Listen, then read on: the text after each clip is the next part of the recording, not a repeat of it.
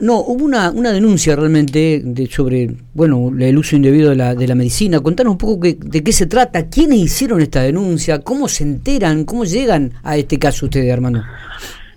Miguel, el viernes, sí, el viernes sobre el mediodía, eh, se pone en contacto conmigo un abogado de Santa Rosa eh, que representa como apoderado y como abogado que presenta la denuncia, ¿no? Eh, al Colegio de Ópticos y al, a la Asociación de Ópticos, perdón, y a la Asociación de Oftalmólogos de la provincia de La Pampa, ¿sí? A las dos, a las dos asociaciones. A través de los profesionales que, que, representan a esas dos asociaciones, y, te puedo dar los nombres si querés, porque de memoria no me los acuerdo, pero sí se presenta este abogado con, con, con el digamos, representante de esas dos personas, que son el señor Rodríguez y la señorita Forlán por la Secretaría de Ópticos y el señor Galetti por la Asociación de Oftalmólogos. Eh, y mm, en el caso del Colegio de Ópticos, y hacen una denuncia o nos ponen en conocimiento de una actividad que se iba a realizar el día sábado a la mañana, que se llama Salud Visual. Eh, salud visual, sí, y jornada de salud visual, y que consistía en en profesionales de, de, la cuestión oftalmológica y óptica, de que se presentan en la ciudad, hacen consultas gratuitas eh, y mediciones gratuitas, es decir, vos vas con una dificultad visual y te hacen la medición y te hacen una evaluación y trajeron aparatos para para, para ese tipo de evaluaciones, que son los aparatos que regularmente conocemos cuando vamos a un oftalmólogo, eso que pones la cara y miden cuál es tu dificultad visual y observan si, cuáles son tus problemas eventualmente visuales y, los otros de las letras que, que, vas adivinando las letras si no si la mayoría de nosotros adivinamos las letras otros las ven no eh, para decirte bueno y a partir de ahí te recetan unos lentes.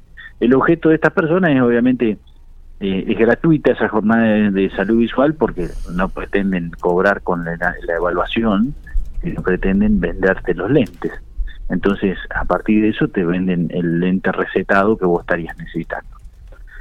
No digo que esto que estén haciendo esté mal, ¿sí? no puedo dar afirmar que esto que hagan esté mal. Lo que sí está mal que lo hagan sin en, un kiosco, en una fotocopiadora o en un negocio, que es donde hicimos el allanamiento, en local comercial, no habilitado por salud pública y de personas, aun cuando puedan ser profesionales de, de esta rama, sin estar matriculados, ¿no? Vamos a suponer y ahí radica el problema, ahí radica el ejercicio ilegal de la medicina. ¿sí? Si yo fuera, volviera a ser abogado eh, y saco matrícula en La Pampa, no me puedo ir mañana a Villegas, que es provincia de Buenos Aires, y decir, che, jornadas de asesoramiento gratuito. Y me siento en un bar y empiezo a asesorar gente por los problemas que tuvieran jurídicos de forma gratuita.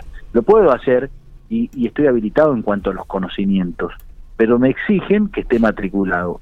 Y ahí es donde radica la el problema. Que estas personas que vinieron a hacer esto en principio no estarían matriculados, entonces desde ese punto de vista hacen un ejercicio ilegal de la medicina. Obviamente también hay que evaluar cuál es su calidad profesional para ver si además de la falta de habilitación tenemos una cuestión de eh, la falta de título para esto.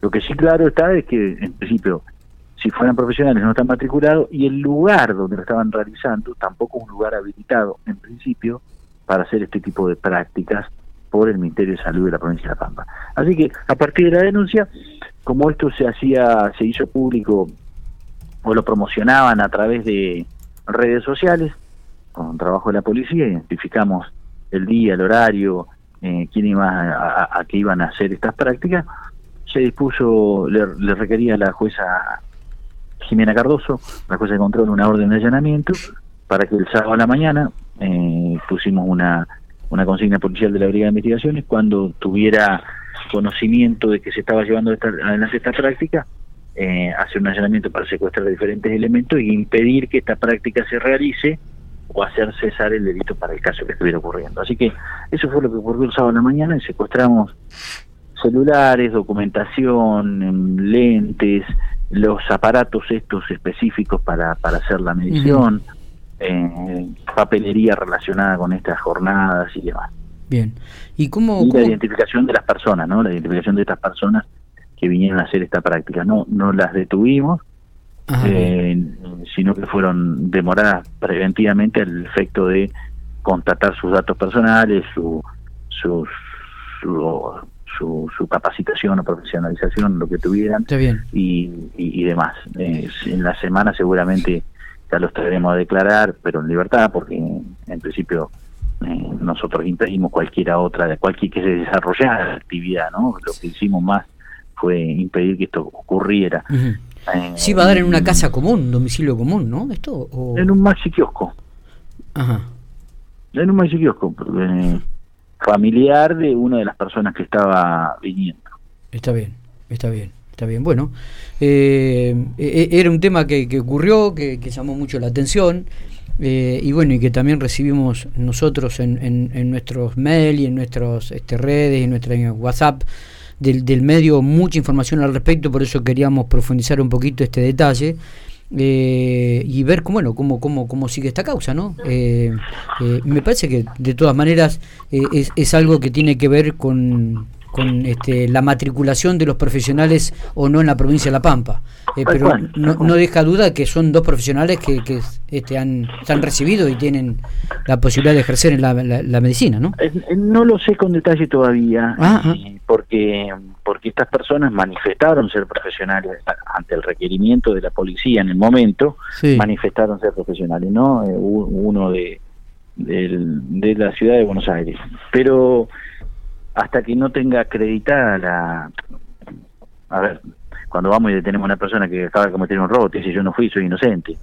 Todos dicen lo mismo, ¿no? Eh, después hay que ver cuánto de cierto hay. No lo sé todavía. Está bien. Manifestaron ser profesionales, pero eh, acreditar que lo son o no requiere de que yo le, eh, le, pida al Ministerio de, de Salud, al Ministerio de Educación de la Nación, eh, y eventualmente a una universidad que me digan si efectivamente eh, le, entregaron el título de tal actividad a tal persona, ¿no? Eh, y después tendrá el problema del, de, eventualmente que aún cuando fuere profesional, si está o no matriculado en la provincia de La Pampa, que evidentemente no lo están, por eso es que se hace la denuncia por parte de los colegios médicos.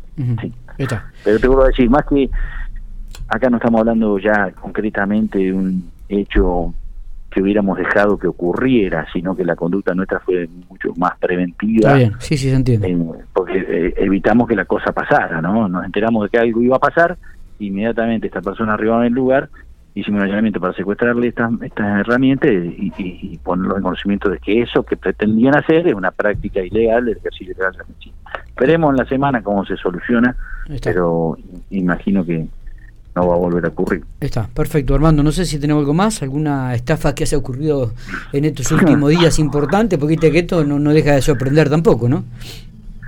No, estafa tenemos toda la semana y todos los días, pero yo si miro ahora en la computadora seguro que anoche hubo una, pero eh, mira, si hace unos días atrás con la compra y venta de un vehículo el viernes creo que fue la compra y venta de vehículos de en en la RUDE, entre una venta entre particulares con, con dólares falsos.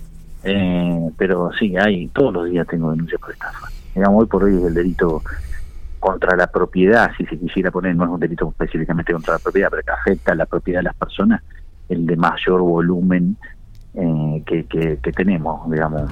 La Fiscalía de Delitos eh, contra la propiedad, que son robos, hurtos y, y ese tipo de delitos, hoy tiene menos intervención de que tiene la Fiscalía de Delitos contra eh, delitos económicos que la de este tipo de estafa, ¿no? Porque el volumen de causas que se están ingresando por estafa es es muy importante, digamos, y en términos económicos ni hablar.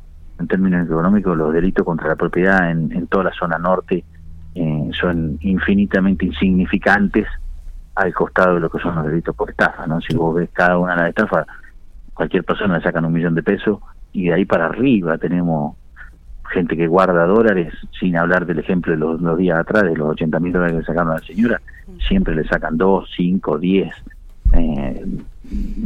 hablo de 10 mil dólares, 2 mil dólares, 5 mil dólares, de manera regular, por la semana tenemos eso. Y las denuncias por compré cosas por Face, bueno, eso es todos los días todos los días. Eh, Armando, preguntando sobre todo la RUDE, ¿qué, ¿qué, pasó con el tema de los dólares falsos? ¿Detuvieron a la persona? ¿Eran oriundos de la, son de La Pampa? ¿Son foráneos? No, no, son dos personas de acá Eh, pero de alguna manera alguien tenía, porque estas otras cosas pasan, digamos, eh, como el mercado de la compra y venta de dólares es un mercado en negro, digamos, un mercado irregular, un mercado que se maneja entre particulares y, está tan perseguida la actividad que, como para comprar para comprar y vender dólares andan escondiéndose. Eh, ocurre que no, es difícil que, que, haya control bancario de ese billete o control oficial de ese billete. Entonces, eh, mucha gente va comprando dólares para ahorrar eh, y sin saber si esos dólares que está comprando son falsos o legítimos. Mm. Y después van con esos ahorros a comprar algo y en algún lugar se encuentran con que tienen dólares falsos.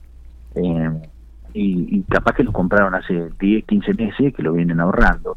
Bueno, y, y pasa esto. Mm, hay veces que la persona que está entregando los dólares ni siquiera sabe que está entregando dólares falsos, porque los tiene ahí de una operación que hizo de compra de dólares a otro particular, que lo había comprado a otro particular y todo en el mercado irregular, ¿no? Estas cosas ocurren. Eh, pero no, no hay ninguna persona detenida, son las dos personas del mismo lugar, con lo cual eventualmente se va a poder resolver eh, sin, necesidad de, de detener a alguien. Nosotros eh, en las estafas detenemos a muchas personas en la medida que tenemos conocimiento de quiénes son, pero cuando las estafas son de personas no vinculadas, fuera de, afuera de la provincia de La Pampa. Eh, sí, porque tenemos que hacerlos venir y no queremos que cuando se vayan eh, no los agarremos más.